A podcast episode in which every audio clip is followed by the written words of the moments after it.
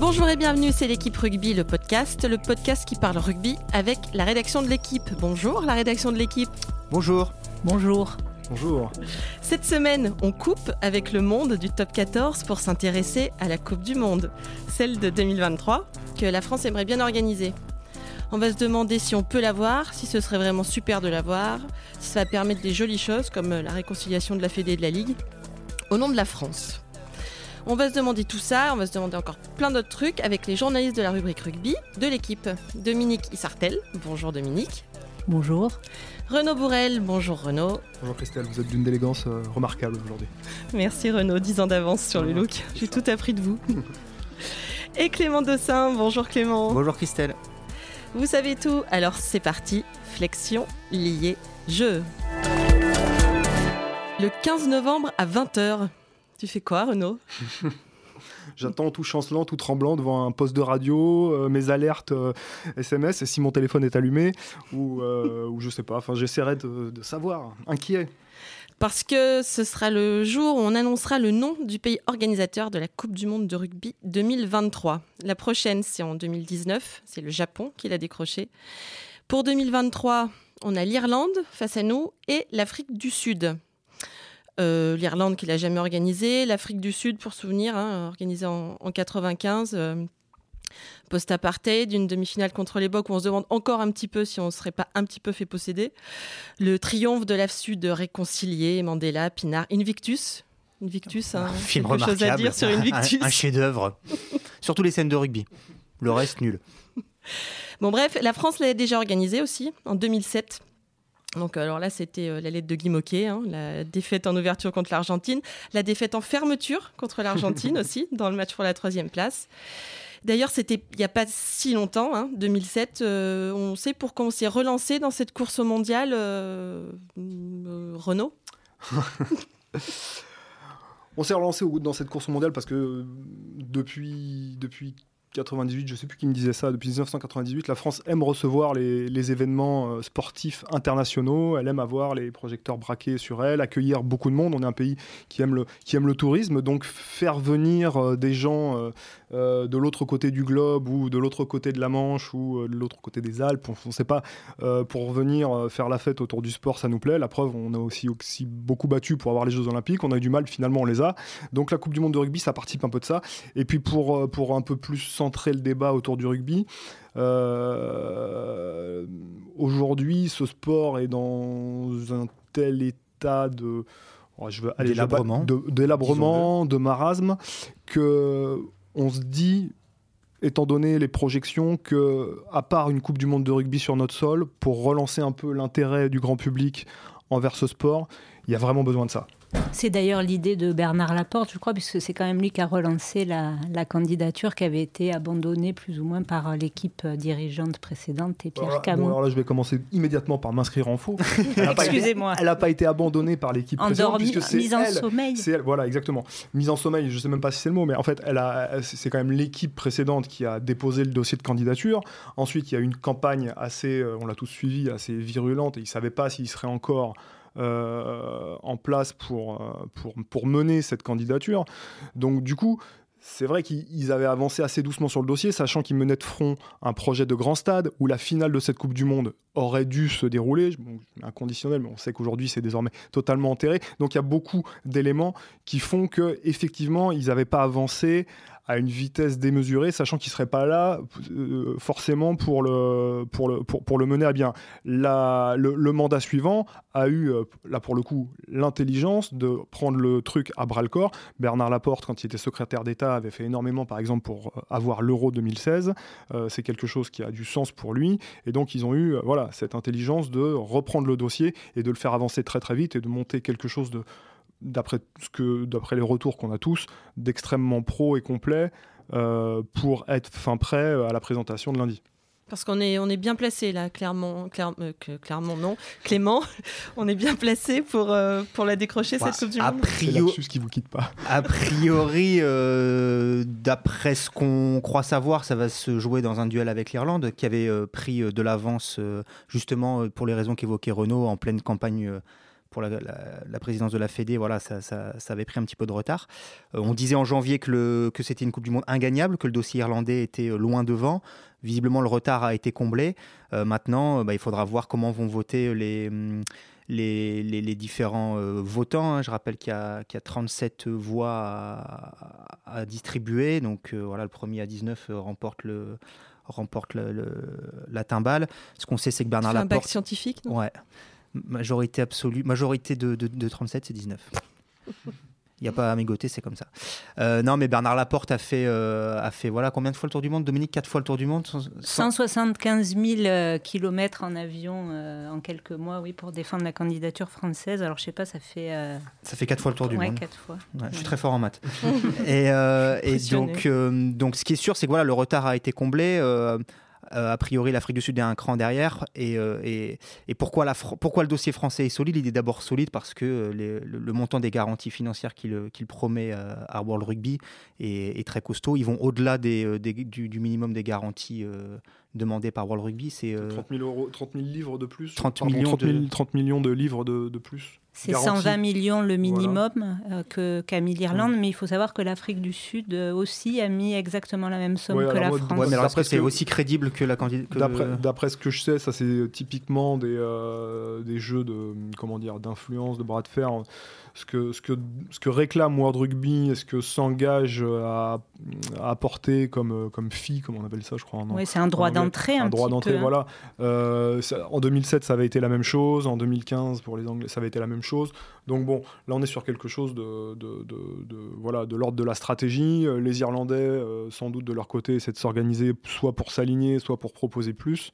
mais ce qui est vrai, c'est qu'aujourd'hui, en termes de, facilité d'accueil et de dimension des stades, euh, la France a un avantage euh, sur l'Irlande. En revanche, l'Irlande avait de l'avance, elle a des beaux stades, aussi, elle n'a jamais accueilli la Coupe du Monde.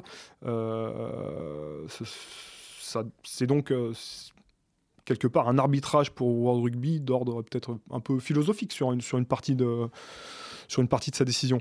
Mais on est chez les, chez les grands bretons, qui sont très pragmatiques, euh, qui vont aller au Japon en 2019, une Coupe du Monde qui devrait pas leur rapporter énormément d'argent, donc ils pourraient éventuellement euh, c'est aussi un argument de la candidature française, se diriger vers, euh, vers la France pour récupérer la mise qu'ils n'auraient pas avec les Japonais. D'autant qu'on peut imaginer, sans faire de, politique fiction, qu'en 2027, on aille sur un autre continent, peut-être l'Amérique. L'Amérique du Sud, selon nos, bruits de couloir. Ouais, ouais. Euh, ou les États-Unis, hein, qui est aussi un, territoire à défricher. Les États-Unis étaient candidats euh, pour 2023, mais se sont vite retirés. Donc, euh, même chose, peut-être que ce ne seront pas des Coupes du Monde avec des retombées économiques aussi importantes que celles de 2023. Donc, il y a un gros enjeu de ce côté-là en 2023. Et c'est vrai que du coup, le dossier de la France est solide de ce point de vue-là. Mais l'Afrique du Sud, je ne sais pas si c'est de l'intox, a garanti le, plus grand bénéfice à World Rugby parce qu'ils euh, ils disent, et c'est assez vrai, que le coût de la vie est beaucoup moins cher euh, en Afrique du Sud et que pour organiser la Coupe du Monde en Afrique du Sud, ça coûte deux fois moins cher qu'en Irlande ou en France et que donc ils pourraient rendre à World Rugby plus d'argent que les deux autres pays. Euh, cet été, en Afrique du Sud, là, j'ai la chance d'y avoir été en tournée et euh, nos confrères euh, sud-africains étaient vraiment étonnés du presque du, mépris qu'on avait pour leur candidature. On la prenait pas, on la prenait pas au sérieux. pour eux, c'est pour nous tous en Europe, c'était un duel, un duel Irlande-France, voilà. Donc ils tabassaient pas énormément sur la communication, sur cette volonté de l'organiser, parce qu'ils ont, ils, ont d'autres soucis à gérer en interne. Enfin, comment? Je voulais dire qu'en plus, la candidature sud-africaine a été stoppée pendant longtemps à cause des problèmes de quotas. Euh, et en fait, le, le, ministre mm. des Sports Quotas de joueurs noirs. Voilà. Euh, donc, euh, le ministre des Sports trouvait que le rugby faisait pas assez pour intégrer ces, ces personnes et donc avait stoppé la candidature et en mai dernier, ils l'ont, ils l'ont remise au goût, au goût du jour. Mm. Donc c'est peut-être aussi pour mm. ça qu'on n'en sait pas beaucoup et que, et que, Ils ont les mêmes problématiques que nous en termes, de, en termes d'affluence dans les stades, de niveau du rugby sud-africain à l'heure actuelle, avec énormément de joueurs qui partent en Europe euh, parce qu'ils sont mieux payés, euh, un vivier qui, se, sans se tarir, euh, est un peu moins important qu'avant. Donc pour eux, réorganiser une Coupe du Monde sur leur sol, euh, ça a vraiment un sens. Et j'en veux pour preuve que sur le, le, le, le dernier match euh, à Johannesburg, euh, ils ont bien signalé qu'ils ils, enfin, ils étaient candidats en faisant survoler, vous savez, le, stade comme ça avait été le cas en 95, voilà, par un, par un énorme, je sais plus, un, un Boeing ou un Airbus. On cite les deux marques, comme ça on n'aura pas de problème. ils ont lâché un Avec marqué South Africa, voilà. Et ils ont, ils ont pour eux aussi d'avoir des stades voilà, qui sont euh, pas flambant neufs, mais presque, puisqu'il y a eu la Coupe du Monde de foot en 2010. Donc, et beaucoup euh, ils, plus, sont, ils sont bien équipés. Beaucoup plus de capacité que les deux autres pays, puisque quatre des stades sud-africains ont des critères pour accueillir la finale. Donc, euh, ce qui n'est pas le cas du tout en Irlande et, en France, où je crois qu'il n'y a qu'un seul stade à chaque fois. C'est quoi le critère? C'est bah, plus autour de plus de 80 000 ou peut-être ou 70-80 000, et eux, ils en ont quatre. Et eux, ils, prévoient 2,9 millions de tickets vendus contre 2,5 millions à la France, je crois. Si tu remplis bien Pierre Rajon, je pense. Ça peut le faire. Hein. Ouais, en plus. Alors, je regarde. Non, Pierre Rajon n'est pas sur les stades retenus, euh, Christelle. Mais pourquoi? Complot. Et euh, est-ce que le fait d'avoir eu euh, les JO, par exemple, là, ça peut euh, être un, devenir un handicap? Est-ce qu'on peut se dire, on va pas tout leur donner à ces Français? Moi, je, je, je, laisserai Renaud répondre. Je pense qu'il a des choses à dire sur, euh, sur surtout, sur, évidemment, il en a eu surtout. non, sur l'aspect sécuritaire. Juste en, dire une chose, c'est que donc aujourd'hui avait lieu la, la présentation à, à, Londres et que ni Emmanuel Macron, pour des raisons de calendrier incompatibles, n'est présent ni Édouard Philippe, qui au début devait, euh, était censé le, remplacer, donc le Premier ministre était censé remplacer Macron, et finalement ne vient pas. Donc je, trouve juste que le signal envoyé par l'État n'est pas celui d'un soutien euh, voilà, à tout craint pour cette candidature. Voilà, c'est juste euh, ce que Mais est-ce qu'il ne serait pas remplacé avantageusement par le fils de John Alomou Ouais, mais on n'est pas dans la même catégorie là. Le fils de John Alomou, c'est pour le symbole, voilà, c'est mignon, c'est très bien, ça arrachera quelques larmes aux, aux, personnes qui seront présentes euh, lundi. Mais bon. Moi, je trouve que c'est aussi un peu gênant d'envoyer un enfant de 7 ans euh, dans, dans, une telle assemblée, mais je ne sais pas ce que vous en pensez, sous prétexte que c'est le fils de Jonah Lomo. Ouais, on explique quand même qu'il est né en France, puisque mmh, Jonah euh, était revenu jouer, guillemets avec les doigts, oui, à Marseille-Vitrolles. C'est un, peu gênant dans le sens où ce gamin voilà, certainement pas euh, bah, en, en âge de décider de, savoir s'il soutient plus telle ou telle candidature et qu'on doit l'utiliser un petit peu. Mais bon. Mais après, pour revenir sur l'aspect politique, voilà, je, disons qu'on a, on a, on a trouvé euh, soutien plus affirmé pour, euh, pour, pour les JO de 2024 au niveau, au niveau de l'État, quoi. C'est assez difficile en fait de savoir, de connaître la position de la, la position réelle de la France, du gouvernement par rapport à cette Coupe du Monde. Euh, en affichage, c'est impossible de ne pas soutenir euh, un projet euh, un projet comme celui-ci parce que ça donne l'image d'un pays dynamique, festif. Bon, bref, je, vous épargne les détails. effectivement, les, JO, les JO arrivent derrière. potentiellement l'exposition universelle aussi, l'année encore d'après. Euh, moi, ce, qui me remonte un petit peu, euh, mais sans vraiment réussir à, savoir si c'est du lard ou du cochon, c'est que euh, une Coupe du Monde de rugby, un an avant les JO, avec tous les travaux que ça demande, avec toute l'attention que ça exige, bon, ce serait plus un caillou dans la chaussure en termes de sécurité, de de l'événement, des fan de rénovation peut-être de, certains. Alors justement, en fait, non, parce que le, le, la Coupe du Monde de rugby ne, crée finalement pas tant que ça de, je sais pas si on peut dire des richesses, mais en tout cas de, de réhabilitation de, de, de, d'équipements sportifs, de hmm. stades. Euh, euh, il n'y aura pas l'héritage d'une piscine pour des, pour des gamins dans, dans, le 93 ou des logements sociaux quand le, le village olympique sera sera euh, transformé. transformé. Il y aura juste énormément de fûts de bière. Vide. Aller enterrer euh, avec des Donc voilà, mais, voilà, mais c'est vrai que ce sont des choses qui remontent, mais dont je ne connais pas en fait le, le poids, le poids euh, ni la valeur. Juste ce qu'on peut supposer quand même, c'est que voilà, dans un état d'état d'urgence quasi permanent, avec la menace terroriste et tout ça, sécuriser des Jeux Olympiques euh, donc c'est quoi Tu dis un an, mais ce sera même pas un an. En général, la Coupe du Monde a lieu en septembre, donc euh, ouais, elle est quasiment si, ouais, 11 mois, 10 ou 11 mois plus tard. Ça va avoir un coût quand même énorme pour, euh, pour l'État. Voilà, faire ça deux fois en moins d'un an, je pense qu'en plus, une Coupe du Monde de rugby, c'est très long. Ça dure au moins un mois, un mois et demi. Ah, mais là, je crois que c'est du. Les dates, c'est 7 septembre, 4 novembre. Ah, c'est pratiquement 8 semaines. Ah voilà, Donc, bon, c'est tout ça a un coût et voilà, on peut supposer que, que bon, l'État y a mollo, quoi. Et au niveau du soutien, on a vu pour, euh, pour Paris 2024, les, athlètes, tous les champions français, on les a vus partout pendant des mois. Là, on a euh, Fred Michalak, non, mais là, malheureusement, enfin, je veux dire, le, rugby est, est, ramené à sa condition de, sport euh, pas petit, mais médian, quoi. C'est-à-dire qu'il y, y a eu le.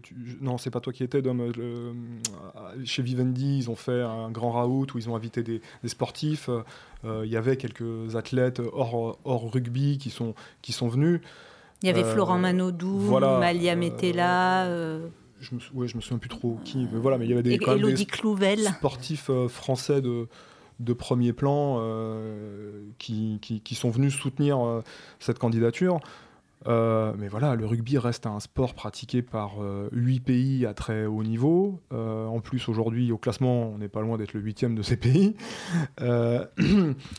c'est pour moi, c'est pas c'est pas un indicateur du trop du soutien. Ça le ramène juste à oui, vraiment à sa condition de. Euh, Mais au niveau des au niveau des joueurs, donc vous, ce que vous entendez, les joueurs, les dirigeants, les entraîneurs, c'est ils, en ont envie, eux, de cette Coupe ah oui, Mais bien entendu, bien entendu. Mais encore une fois, c'est ce qu'on disait en, dans le propos, euh, le propos de départ. C'est vital. Aujourd'hui, étant donné l'état du rugby, euh, la fuite des jeunes. Le problème, c'est que les jeunes ne viennent plus au rugby. Ils viennent plus y jouer et ils ne le regardent plus. C'est parce qu'ils peuvent plus y jouer, les jeunes Français. Oui, euh, voilà, c'est un autre débat, exactement, mm. mais c'est la vérité. Aujourd'hui, c'est un sport qui fait peur aux mamans. Euh, alors qu'il avait, il avait commencé à séduire les mamans jusqu'en 2007 parce que les rugbymen devenaient de plus en plus beaux. Machin. Aujourd'hui, il fait peur aux mamans. On n'a plus envie d'y mettre leur enfant parce que c'est un sport qui est, traumatisant. Euh, que c'est l'époque romaine. C'est on, on, allait voir les gladiateurs, mais on voulait pas que son fils devienne gladiateur. Bon, bah voilà, c'est un peu ça. Sauf que là, comme le spectacle est quand même très médiocre, euh, en top 14, euh, et on parle même pas de l'état de l'équipe de France, euh, bah, on y va de moins en moins. Les audiences de l'équipe de France sont pas bonnes. les stades se remplissent mal. Les stades se remplissent mal.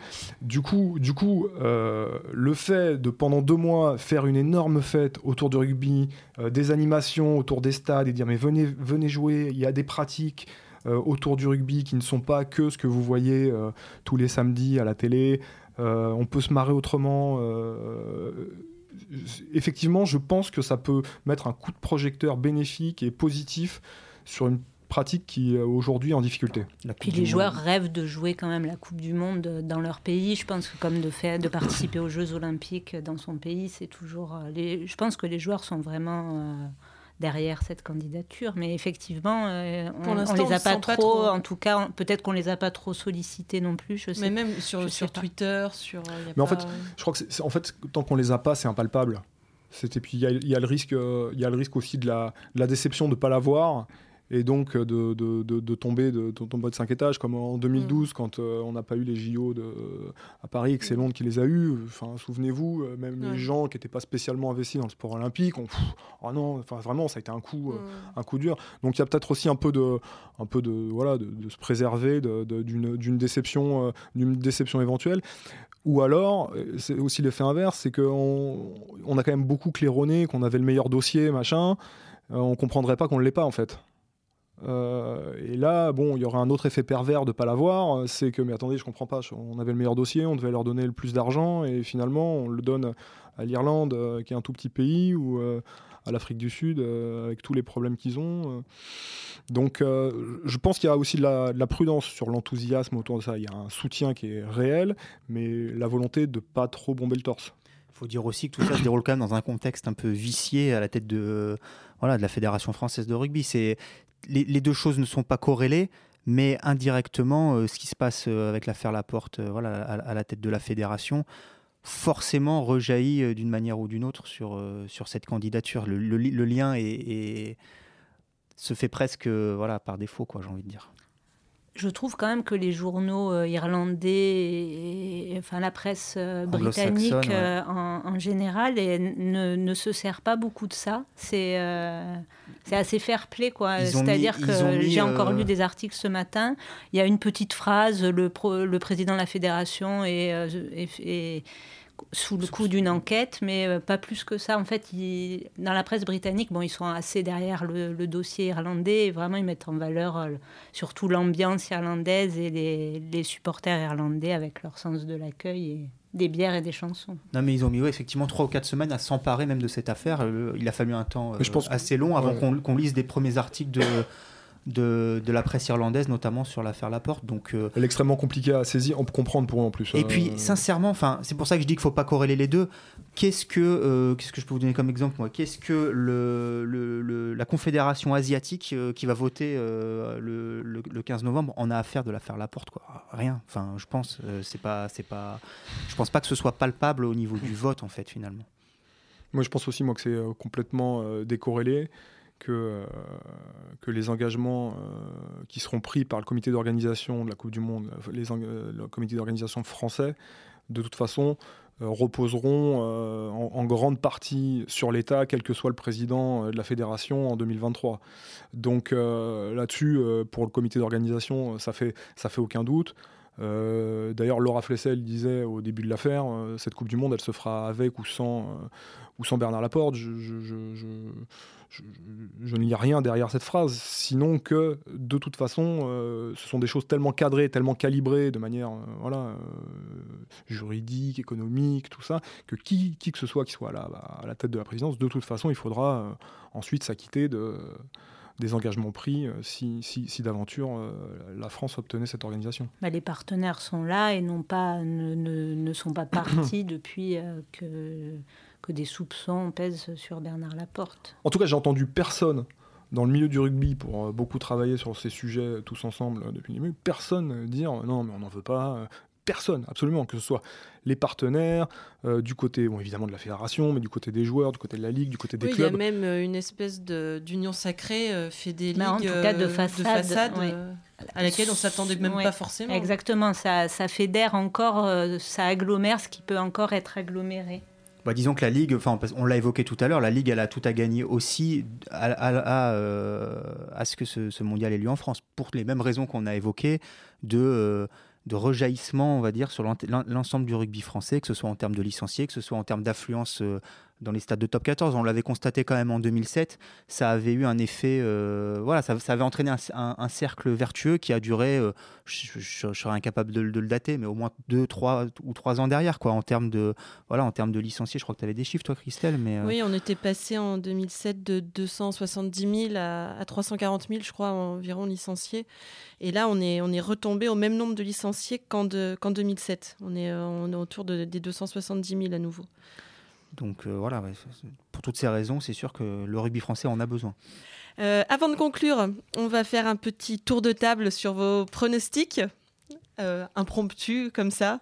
Qui va la décrocher cette, cette Coupe du Monde 2023 ah, Non, mais moi je me garderais bien de faire un pronostic parce que je n'ai aucune idée de comment la Mongolie, via la Confédération asiatique, va voter. Donc je, je, suis incapable de le dire. Non, juste que à titre strictement personnel, je trouverais que sympa que l'Irlande l'ait. Voilà, elle l'a jamais eu. C'est le seul pays des trois qui ne l'a pas eu. Mais voilà, c'est mauvais français. Mais non, mais ce n'est qu'un avis personnel. Voilà. Alors moi, je vais donner un avis. En plus, je vais, faire je vais livrer un pronostic. Je crois. Je, te reconnais bien là. Voilà. Je crois, je crois au pragmatisme grand breton. Et je pense que le dossier français est effectivement euh, le plus euh, fiable pour eux, euh, de ce que, de ce que j'en sais. Donc ça, c'est mon, mon pronostic, euh, qui feront un choix de la raison économique plus que le choix du cœur de, l'Irlande, euh, qui effectivement serait euh, quelque part mérité. parce qu'ils l'ont jamais eu, bon bref. ensuite, mon avis, c'est que dans l'état dans lequel on voit le rugby aujourd'hui, je pense qu'il est effectivement vital que cette Coupe du Monde se joue euh, en France parce que euh, on se rapproche dangereusement euh, de ce qui s'est passé pour un sport qui était le basket, qui était très haut. je me souviens, c'est dans les années 90. on le voyait sur France Télévisions le samedi après-midi. C'était c'était le deuxième sport. Et puis qui, petit à petit, voilà, il, est revenu grâce à des vedettes qui vont jouer aux États-Unis maintenant. Mais n'empêche que le championnat de France n'est jamais revenu. Et, et moi, je crois que étant donné tout ce qui se passe autour du rugby aujourd'hui, si on n'a pas cette Coupe du Monde, la pente va continuer de, devenir de plus en plus raide et on, va la dégringoler et pas la remonter. Dominique, euh, dis-moi quelque chose qui va me remonter le moral. Là. Renaud vient de complètement me déprimer quant à l'état du rugby. Dis-moi que tout va bien. Mais t'as dit que la Coupe du Monde allait être en France, c'est déjà pas mal. mais moi, je serais plutôt comme Clément. Euh, mais voilà, c'est un avis tout à fait personnel. C'est l'Irlande n'a jamais eu la Coupe du Monde et, euh, je suis allée au, dernier match du tournoi entre l'Irlande et l'Angleterre à Croke Park où les supporters irlandais chantent tous ensemble. Voilà, rien que pour ça, moi je trouve que ça mérite d'aller faire un petit tour là-bas. Personne ne croit à l'Afrique du Sud qui a déjà pris trois râteaux en 2011, en 2015, en 2019. Mais euh, l'Afrique du Sud, c'est. Euh, bah, oui, c'est peut-être. Non, mais le, problème, c'est peut-être qu'effectivement, on regarde ça d'un prisme trop français, qu'on n'a absolument pas les éléments dont dispose le, comité. que, que, oui, que, depuis le début, quand on travaille sur ce dossier, on nous vend un duel avec l'Irlande. Euh, donc effectivement, on ne pense pas, on pense pas à l'Afrique du Sud. moi, encore une fois, je, pense à ce que ça pourrait rapporter à la France de l'organiser, notamment. Forcément, toutes les, toutes les planètes s'aligneraient pour que l'équipe de France redevienne compétitive, pour que les gens euh, aient envie de revoir du rugby, parce que si cette Coupe du Monde est aussi spectaculaire que celle qu'il y a eu en Angleterre en 2015, qui a été quand même, en termes sportifs, euh, magnifique. Magnifique, mm. euh, par le jeu pratiqué, par les surprises qui existé. Le Japon, par exemple, euh, qui est un bon exemple d'un pays qui a mis tous les moyens pour être compétitif parce qu'il l'organise chez eux. Bon, bah voilà, je pense que là, effectivement, tout sera mis en œuvre pour réussir quelque chose de, de grand. Et quand on parle d'union sacrée, c'est quelque chose qui peut créer l'union sacrée. Parce qu'après, les petites querelles qui existent autour du top 14 de la fédération et de la ligue, elles existeront toujours, elles ont toujours existé, avec plus ou moins de véhémence en fonction des tempéraments qui s'affrontent à la tête des institutions, des clubs, des choses comme ça. Mais elles existeront toujours. Disons qu'aussi au, cours de cette saison qui est partie sur de, des bases terribles quand même avec cette, avec cette affaire Laporte, le 15 novembre, avoir une nouvelle comme celle-là euh, en pleine tournée de, aussi de, l'équipe de France, voilà, c'est sûr que ça mettrait un peu de baume au cœur à l'ensemble du rugby français. Ok, bien rendez-vous le 15 novembre pour la fin du suspense. Et eh bien voilà, c'était l'équipe rugby, le podcast, une émission de la rédaction de l'équipe avec aujourd'hui Clément Dossin, Renaud Bourrel et Dominique Isartel. Merci à Camille Regache à la technique. Retrouvez-nous tous les lundis sur l'équipe.fr, sur l'appel podcast et sur SoundCloud. N'hésitez pas à réagir, à nous laisser des commentaires et des étoiles. À la semaine prochaine. La semaine prochaine, on se retrouve pour parler de la santé des joueurs de rugby.